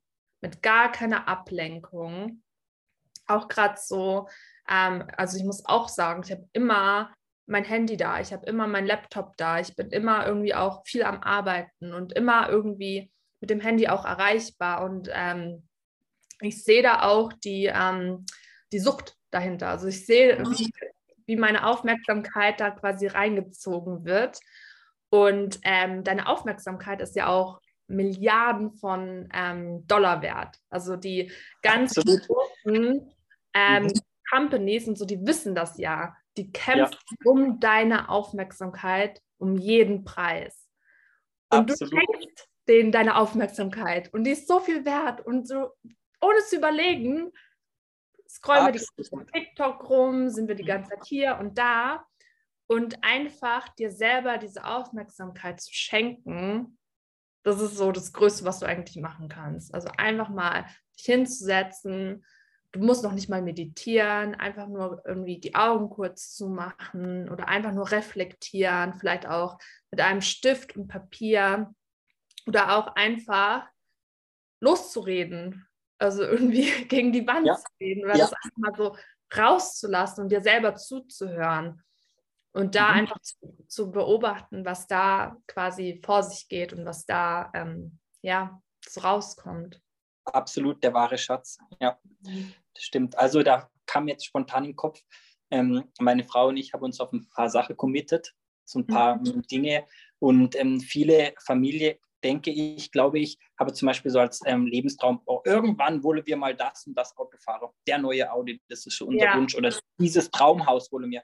Und wir haben einfach so diesen Glaubenssatz oder diesen, diese Vision von unserem Leben, oder dieses Statussymbol, unser Statussymbol, was wir erreichen wollen, so nennen wir es übrigens Statussymbol, ähm, ja. wie lange können wir es uns erschaffen, also umso länger wir es uns erschaffen können, nicht erreichbar zu sein. Das ist so unser Traum, mal ah. eine Woche nicht erreichbar zu sein und das mehrmals im Jahr oder so. Aber so gar nicht erreichbar, so, das ist so unsere große Vision vom Leben. Mhm. Also nicht unbedingt der neueste BMW oder gar ein Porsche oder sowas, ja. brauchen wir nicht ähm, sondern wirklich so in Ruhe mal was machen zu können. Weil wie viele Leute kenne ich, die Porsche-Fahrer, aber die ständig ans Handy müssen, weil ständig irgendjemand was von ihnen will oder die Druck, Stress von außen. Ja, ja, ja. Das ist halt so ein Luxus, oder? Wenn man ja. wirklich so diese Zeit hat auch und diesen Raum hat, irgendwie bei sich zu sein, ohne seine Aufmerksamkeit irgendwie jedem schenken zu müssen und überall hin zu müssen. Absolut, absolut. Ich habe da meine Bachelorarbeit auch drüber geschrieben, so über ein bisschen Marketinggeschichte und Aufmerksamkeit von anderen Leuten, glaube Also ich bin da auch so ein bisschen im Thema drin und eine Sache, wo einfach hängen geblieben ist, ähm, mhm. ähm, was vielleicht die wenigsten wissen, Goldfische haben mehr Aufmerksamkeit Aufmerksamkeitsspanne bei unter 10 Sekunden angekommen, wie wir halt. Nein, jetzt hängst du gerade ein bisschen. Hörst du mich? Immer?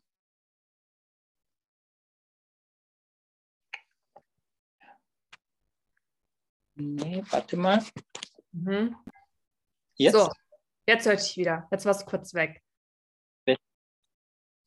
Also ich, ja, ich war noch jetzt bei ähm, Goldfisch, Aufmerksamkeitsspanne. Ja, genau. Goldfische haben eine größere Aufmerksamkeitsspanne wie wir Menschen.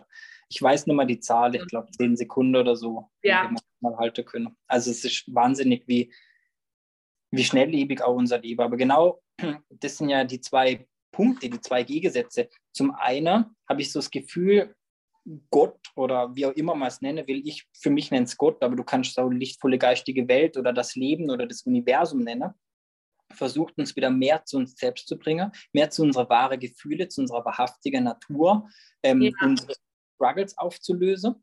Und ähm, gleichzeitig versucht aber unsere normale Welt, wie ich sie immer nenne, also ganz vorneweg die Werbeindustrie, gerade das Gegenteil von uns zu erreichen, nämlich uns extrem aufs Außen zu polen, auf den neuen Porsche, ja das neue Haus, das ja jede Familie braucht. Jede Werbung suggeriert dir das. Du und einmal im Jahr Familieurlaub und so, man wird so extrem aufs Außen gepusht. Und das sind so zwei Gegensätze und da kommt es extrem zu Spannung. Die Leute wissen gar nicht, wohin sie rennen sollen. Auf der einen Seite wollen sie ihr wahres Ich kennenlernen, auf der anderen Seite werden sie dazu angehalten, so dieses 0815-Leben zu leben. Also ja. es ist so eine Spannung hier in dieser Zeit und ich finde es extrem spannende Zeit davor gerade. Oder? Oder? Alles ist möglich. Spannend, ja. Vor allem auch, dass viele, also so nehme ich das auch wahr und ich denke du auch, viele Leute anfangen, das zu hinterfragen. So sich selbst zu fragen, brauche ich das alles?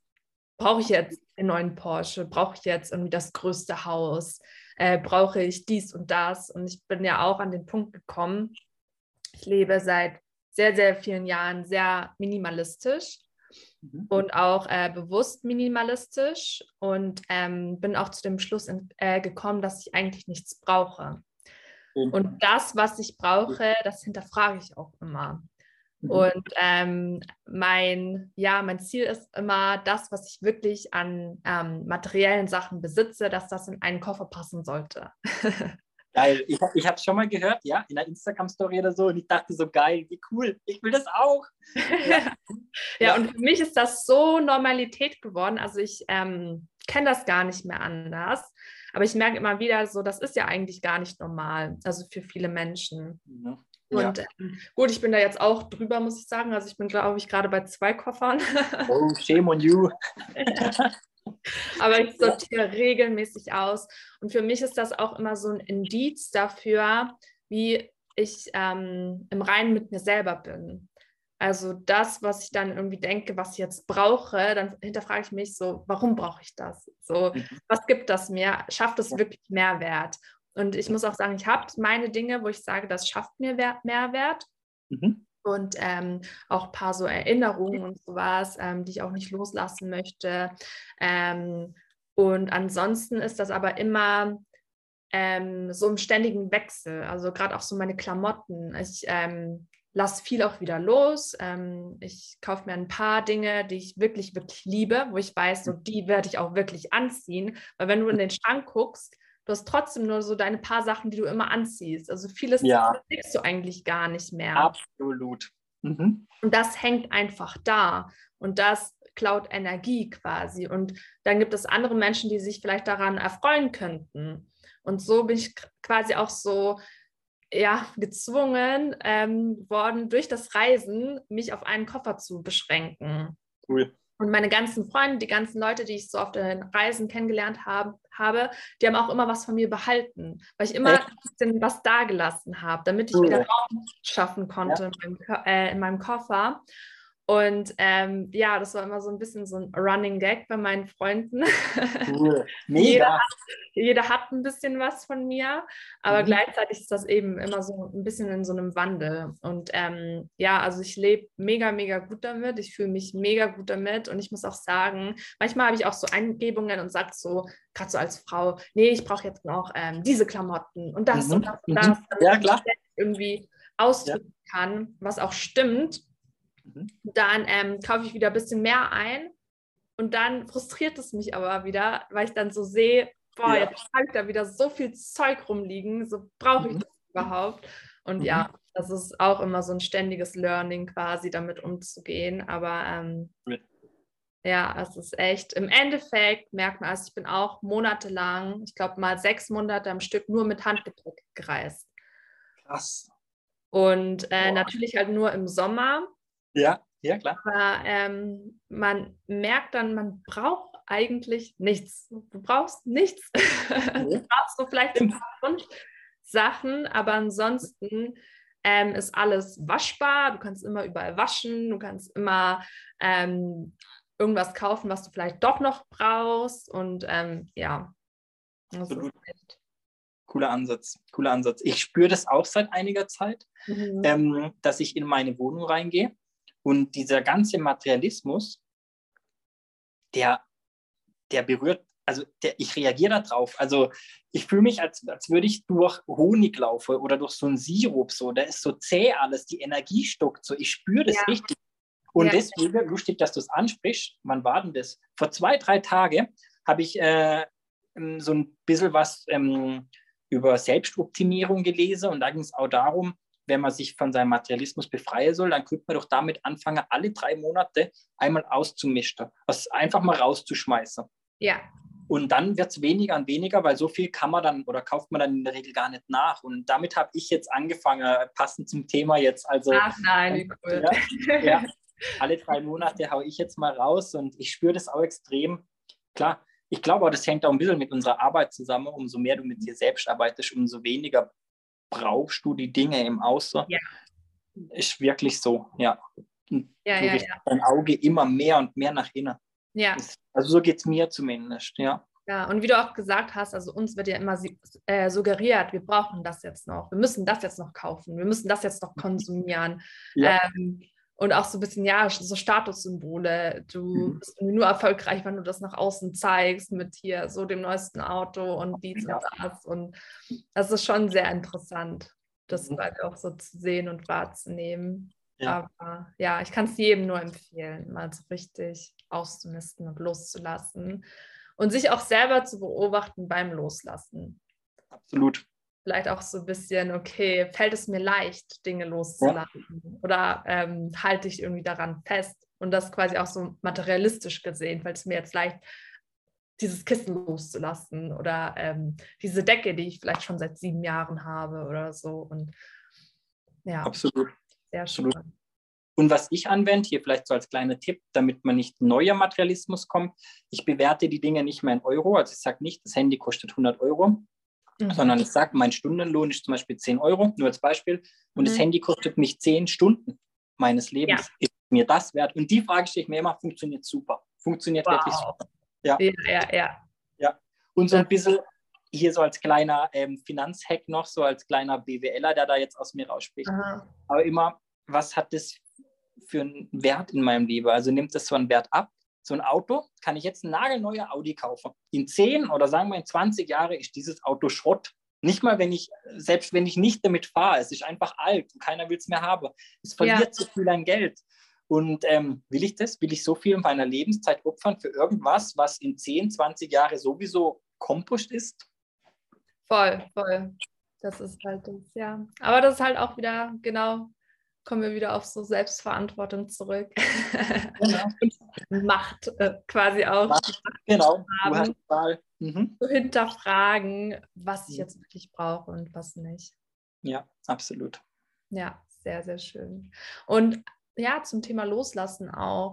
Ähm, es geht ja auch nicht nur um materielle Dinge, sondern auch so um ja, angestaute Emotionen, vielleicht ähm, Glaubenssätze, Geschichten. Hast du da vielleicht noch einen Tipp, wie man da irgendwie innerlich loslassen kann? Glaubenssätze und innere Geschichten oder äh, Geschichte, die man sich Glaubenssätze, die man loslassen. Lass mich überlegen. Jetzt hast du mich überrumpelt mit der Frage. ähm, ich schaue mal kurz bei mir nach. Wie mache ich das? Ähm, Glaubenssätze loslassen.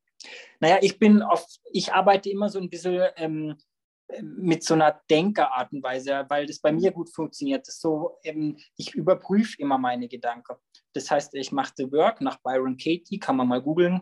Mhm. Ähm, auch sehr gut, ja. Wenn ich mir eine Frage stelle, ähm, die Person hat mir Unrecht getan. Jetzt mal als Beispiel, okay? Mhm. Ähm, dann frage ich mir als erste Frage, ist das wahr? Und dann kommt meistens schon vielleicht ein kleines Nein, aber wenn ich richtig in der Emotion drin bin, kommt so, ja, die Person hat mir Unrecht getan. Und dann zweite Frage, ist das wirklich wahr? Ja. Und dann kommt ein Ja oder Nein, aber gut. Gehen wir zur dritten Frage. Wie fühlst du dich denn dabei, wenn du diesen Gedanken denkst? Und das mache ich wirklich mehrmals täglich eigentlich mit mir selbst so. Da führe ich selbst schon mir ein Gespräch. Ja, ich fühle mich schwer und ähm, es verkrampft mich. Ich fühle mich einfach nicht so gut. Und dann vielleicht mal eine Zwischenfrage reingefügt welche Person mag, so rede ich mit mir, wärst du, wenn du diesen Gedanke, diese Person hat mir Unrecht getan, loslassen könntest? Und dann stehe ich mir vor, ja, dann wäre ich eigentlich total befreit aus der Situation und wäre einfach der normale Markt. Mhm. Und dann drehe ich, ja. dreh ich den Satz um, dann, dann dieses Drehs rum von vorhin, was ich vorhin schon angeschnitten hatte. Und sage ich, diese Person hat mir kein Unrecht getan oder diese Person hat mir etwas Gutes getan. Also ich drehe den Satz rum und dann suche ich die Wahrheit hinter dem Satz, ob das nicht eher passt. Und in 99,9 Prozent der Fälle ist das so richtig mindblowing. Du denkst so, wow, dieser umgedrehte Satz ist eigentlich die Wahrheit und ich kann aufatmen und meine Brust geht auf und dann du als Atemtherapeutin weißt ja dann, was das bedeutet, wenn man wieder durchatmen kann. Wieder durchatmen kann, ja. Es kann also, so einfach sein, oder? Ja, absolut, absolut. Also ich, ich, ähm, stell, ich prüfe immer meine Gedanken. Ich stelle die immer auf die Probe. Das ist so ein, so ein bisschen eine Technik, die ich mir angewöhnt habe. Ja, ich schaue immer und dann gehe ich immer wieder zu meinen Glaubenssätzen zurück. Ich ja, bin selbstverantwortlich. Also ich suche Fehler bei mir. Ähm, ich sage nicht, meine Kinder sollten. Weißt, ich achte auf so Worte wie sollte, müsste. Ja, ähm, ja. Sowas achte ich. Oder Problem ich sage immer, statt Problem sage ich eigentlich immer gern Thema, weil es einfach Problem ist so negativ behaftet. Ja, ja, ja. Und darauf achte ich so ein bisschen ähm, und prüfe dann die Gedanken, ja. Mhm. Nicht meine Kinder sollten jetzt leise sein, sondern ich sollte mhm. jetzt leise sein in mir drin. Ich sollte die Ruhe in mir suchen. Wow. Und nicht meine Kinder zum leise sein verdonnern, nur damit ich meine Bedürfnisse befriedigt habe. Mhm. Ja? Kinder sollen leben, die sollen rumschreien. Dafür ja. geil. Ist doch schon schlimm genug, dass wir Erwachsene äh, uns jeden Tag in so einen scheiß Anzug quetschen, ja. ein scheiß langweiliges Hemd, ein scheiß Jackett und zu Hunderte in die Firma und Büros ströme und dort der ganze Tag auf den Laptop schaue oder auf den Computer schaue und kaum mehr eine Emotion irgendwo erlaubt ist. Weder Freude, ein Aufruf von Freude noch von Wut oder so. Das wird ja dann immer gleich verurteilt. Hey, mhm. reich dich mal zusammen, Junge. Mhm. Mhm. Ich habe auch eine Theorie, Magst du Fußball, Marc?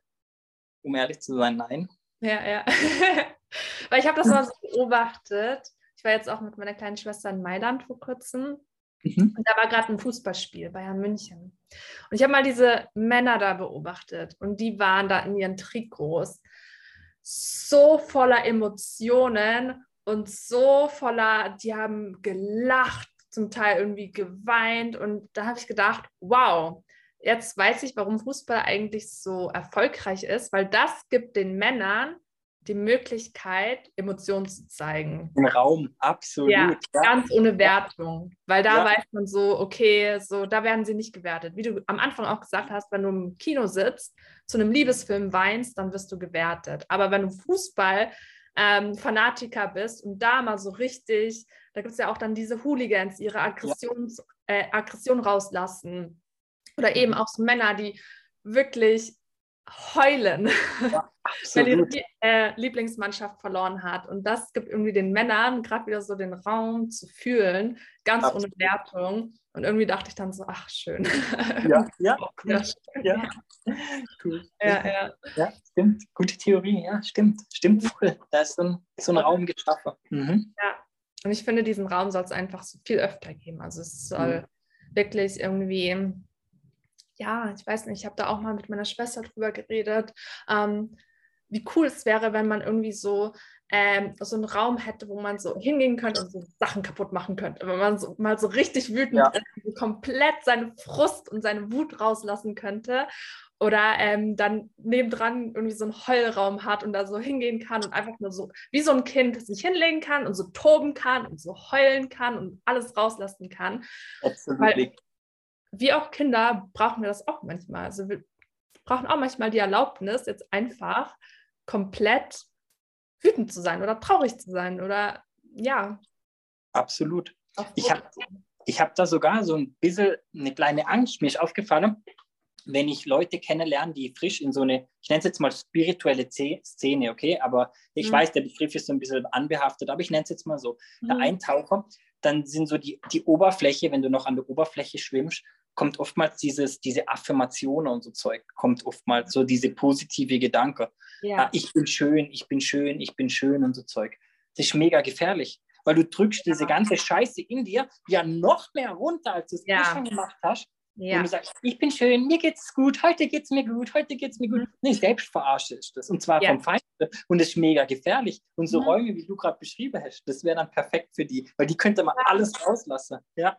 Oder? Ich würde sowas lieben. Und ja, ähm, gerade auch so, ich weiß nicht, wie es dir geht, aber ich habe das auch ähm, gemerkt, dass ähm, wenn ich auch öffentlich um diese, über diese Themen rede oder halt auch so, natürlich, das ist jetzt auch mein Beruf, das ist mein Job, ähm, dann wird man sehr oft auch nochmal sehr viel mehr verurteilt, wenn man irgendwie, wenn bei mir mal was nicht gut läuft oder wenn ich mal irgendwie emotional bin oder wenn ich mal wütend bin oder wenn ich mal frustriert bin, dann ist immer so, hä?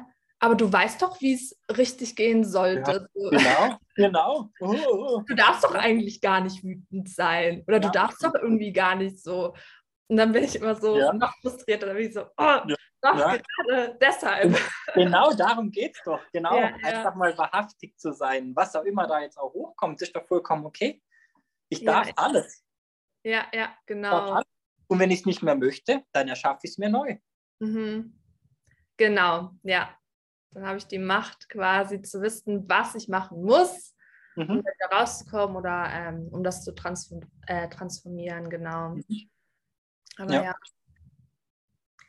Aber ich glaube wirklich, die ganze Krebs ist ja im Moment so in unserer Gesellschaft ein ganz großes Thema. Diese, der ganze Krebs, ich glaube wirklich, das kommt von dieser ganze runtergeschluckte Emotion und dieses Versuche, immer glücklich und immer gut drauf zu sein. Und deswegen, jedes ja. Mal, wenn ich wenn ich wütend war und aus mir rausgefahren bin, meine Kinder, Kinder sind ja der Meister darin, das so rauszukitzeln, die Wut und so. Mhm. Und jedes Mal, wenn ich dann so einen so Wutanfall, okay, hört sich jetzt schlimmer an, als das es ist, aber jedes Mal, wenn ich so mal die Wut rausgelassen habe, dann denke ich mir immer, cool, Marc, du hast was die aktive Krebsbekämpfung gerade bei dir gemacht. ja, ich denke, das wirklich, wirklich ein Glaubenssatz von mir. Ja. Nein, das ist halt wirklich so, ja, ich, ich bin da voll bei dir. Also ich glaube da echt auch dran und auch so, ähm, zum Beispiel auch so, wie es bei mir war, ich habe ja mit ähm, Leinbesitz, also mit Borreliose und ähm, mhm. noch einer anderen Immunerkrankung zu kämpfen gehabt. Und gerade auch da, also dann sagt man, ja, ah ja, Borreliose kommt ja von einem Zeckenbiss. Mhm. Ja, aber es gibt Menschen, die heilen, die haben kurz Fieber und danach geht es denen wieder gut. Und ich hatte das zehn Jahre lang chronisch. Warum mhm. geht es dieser Person gut und mir aber nicht zehn Jahre lang? Das mhm. ist wieder Eigenverantwortung. Nein, das ist nicht so eine dumme Zecke, die da gekommen ist und mir das angetan hat und so. Ja, genau. Sondern mhm. was ist es, was meinen Körper nicht heilen lässt? Mhm. Und das zu verstehen und zu sehen, wow, ich habe hab so viel Emotionsmüll in mir, weil ich jahrelang trainiert habe, meine Emotionen nicht zu zeigen. Wow. auch noch von anderen Menschen die Emotionen aufzunehmen und mich mhm. mit ihnen zu identifizieren und auch diese nochmal runterzuschlucken. Mhm. Kein Wunder, dass mein Körper nicht heilen konnte.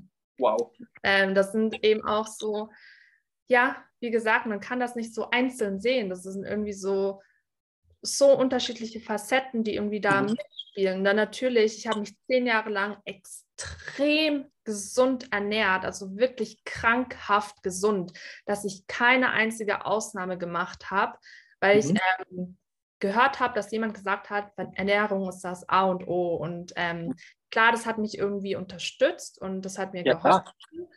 Ähm, aber trotzdem, es ist nicht immer nur so das eine, es ist oft irgendwie so ein Zusammenspiel von unterschiedlichen Faktoren und eben auch so zu gucken, weil ein Körper ist darauf getrimmt, sich selbst zu heilen. Ein Körper heilt sich immer selbst und es gibt nur Selbstheilung. Also es gibt keine Heilung von einem Doktor. Es, du schneidest dir in den Finger und dann siehst du, wie das wieder zusammenwächst. Und so heilt ein Körper selber, außer er hat nicht die, ähm, äh, die Umgebung quasi, die er braucht, um zu heilen. Und dann muss mhm. man gucken, wie man diese Umgebung schafft. Eben sind es die Emotionen, ist das irgendwie Stress? Stress ist aber im, äh, automatisch immer auch emotionaler Stress, weil das eben unterdrückte Emotionen sind, die uns dann triggern und diesen Stress auslösen. Und da einfach mal quasi auch reinzugucken, okay, was ist es, was mich vielleicht ähm, innerlich ähm, mhm. ja, so ein bisschen zurückhält zu heilen. Cool. Und jetzt eine Rückfrage. Du bist jetzt vollständig geheilt von ja. dieser? Ja, wow. also seit ich denke mal, knapp zweieinhalb, drei Jahren schon fast, habe ich, also ich bin auch seither nicht mehr zu, also mhm. Doktoren gegangen oder so. Ich habe ich hab das jetzt nicht schwarz auf weiß quasi, aber ich weiß, wie ich mich fühle. und so wie ich mich fühle, das ist quasi ein Unterschied von Tag und Nacht. Und das ist nicht nur, wie ich mich fühle, sondern das ist auch wirklich, ich weiß. Also ich habe das im Glaubenssatz drin, das ist ein ganzes körperliches Wissen, Mhm. Ich bin gesund und mir geht es gut. Ja. Und ähm, natürlich geht es mir auch nicht immer gut. Also natürlich mhm. habe ich irgendwie, keine Ahnung, mal, aber es ist nicht ja. zu vergleichen mit dem, wie ich mich früher irgendwie gefühlt habe. Aber wenn ich zum Beispiel mal ähm, eine Erkältung jetzt wieder habe, dann geht es mir mhm.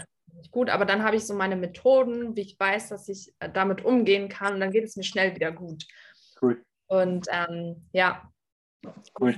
Sehr, sehr, sehr spannend. Vor allem auch, wenn man so lange, eben bei mir waren es zehn Jahre, ähm, diese Gesundheitsprobleme mit sich getragen hat und das zu deiner Identität geworden ist. Also mhm. ich habe mich nur so gekannt und dann quasi auch ähm, zu wissen, wie es anders sein kann und das wieder so zu fühlen, das ist schon. Das muss mindblowing, ja. Ja, und ich bin der festen Überzeugung, einfach nur weil ich das selbst erlebt habe, dass alle das können. Das ist wirklich, ja, es ist kein Hexenwerk und es kann einfach sein. Also Leute, wenn ihr was habt, meldet euch bei Anni. Sie kann euch da helfen und ich spreche aus eigener Erfahrung. Ich hoffe. Genau, ja. du warst ja auch bei mir, ne? Mhm, genau. Was hat dich genau bewegt, ähm, quasi mich anzuschreiben damals und auch so dich dem zu öffnen? Ähm, was mich bewegt hat, dich anzuschreiben, da sind wir jetzt wieder bei meinem Glaube an, an, an das Universum, an, an Mutter Erde, also an das Leben selbst. Ich wurde praktisch zu dir hingezogen. Ich habe dich schon vor einiger Zeit wieder gefunden über Social Media. Mhm. Ähm, bin dir dann immer gefolgt und hatte immer so den Impuls, mich mit dir zu connecten. Und äh, nee, mach, nee, habe immer tausend Gründe gefunden. Nee, der Zeitpunkt passt nicht. Nee, keine Lust. Nee, was denkt sie über mich? Und nee, nee, no. nee. Ich aus einer ganz anderen Zeit. Und irgendwann, ich war gerade mit meinen Kindern auf dem Spielplatz und ich dachte, ey Marc, du bist mit deinen Kindern auf dem Spielplatz und das Einzige, was du denken kannst, ist an diese blöde Abendtherapie, jetzt mach's einfach. Befrei dich von diesem Fragel und schreib. Ihr habt ihr noch auf dem Spielplatz geschrieben und ähm, ja, dann haben wir zusammengefunden und wir hatten eine Session und ja, die war, die war richtig, richtig, richtig gut. Und ähm, ja, ich bin ja jetzt auch schon seit, also kein, kein Neuling in dieser ganzen Szene, aber trotzdem konntest du mir extrem helfen. Ich, ich ähm, beschreibe das immer gern so. Es, es fühlt sich für mich jetzt im Nachhinein an, als hättest du so einen Stein genommen in mein Wasser geschmissen und dieser Stein zieht bis heute Kreise, immer größer werdende Kreise und ich, ich fühle mich einfach so energiegeladener, einfach nochmal so ein bisschen klarer und mir selbst nochmal so ein bisschen mehr verbunden und so. War, war wirklich, wirklich toll, ja. Sehr schön, das freut mich voll. Und du sagst gerade so, du hast diesen Stein geworfen. So. und ich sehe das ganz anders natürlich. Klar. Sehe das so, dass äh, du das ganz alleine gemacht hast, aber ich quasi da war, um diesen Raum zu halten und dir einfach ein Spiegelbild zu sein und dir quasi immer den Ball zurückzuwerfen und zu sehen und vielleicht Dinge wahrzunehmen, äh, die noch so ein bisschen versteckt sind und eben immer diesen Ball zurückzuwerfen und da das so ein bisschen rauszukitzeln. Aber Was? ja, ich fand unsere Session auch extrem, extrem, extrem schön.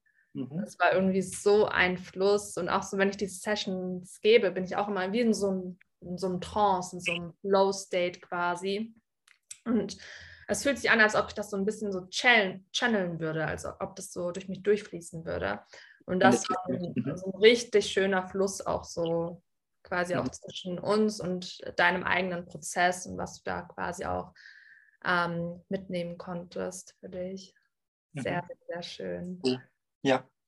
Ja, man muss auch dazu sagen, die Anni hat einen ganz schönen Therapieraum, also so richtig schön. Also es ist ein richtig schön aufgezogen und davor kriegt man einen Fragebogen zugeschickt, ein sehr umfangreicher Fragebogen. Ich war so richtig ja. baff, positiv gemeint. Ähm, also das hat ganz, das Ganze hat Hand und Fuß. Also wer mit dem Gedanke spielt, macht es. Es ist wirklich lohnenswert, voll und ganz. Macht es. Macht euch selbst das Getränk. Vielleicht gerade zu Weihnachten. Beschenkt euch selbst.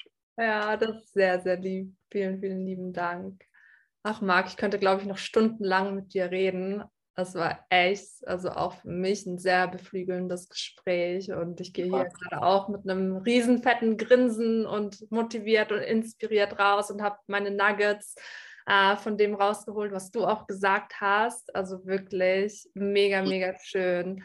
Und äh, ich weiß auch und ich sehe das so klar, ähm, dass du da auch ähm, so viel Potenzial hast in der Richtung. Und ähm, da auch deinen eigenen Weg gehst und ich sehr, sehr, sehr gespannt bin, was da äh, alles so folgt. Mhm. Und wir uns vielleicht auch ganz bald wiedersehen im Podcast und wir auch mal mehr darüber reden können. Und auf jeden Fall vielen, vielen lieben Dank, dass du dabei warst, dass du so viel Input gegeben hast, so viel Nuggets eben, die, glaube ich, jeder irgendwie für sich verwenden kann. Möchtest du noch zum Schluss irgendwas sagen, irgendwas den Leuten mitgeben? Ja, möchte ich. Also zuerst auch mal ein Danke an dir für das Vertrauen, dass du mir so diesen Raum gegeben hast und die Chance gegeben hast, ein bisschen mit dir zu, zu quatschen. Das hat mir richtig gefallen und ich habe mich schon seit Tagen drauf gefreut. Und ähm, was ich den Leuten mitgeben möchte, denkt daran, es widerfährt euch nur das Aller, Allerbeste. Oh, ich lieb's. Vielen lieben Dank. Und genau, danke auch fürs Zuhören an alle. Und ähm, ja. Wir hören uns alle sehr bald wieder. Danke, Marc. Danke. Gut. Ciao. Ciao.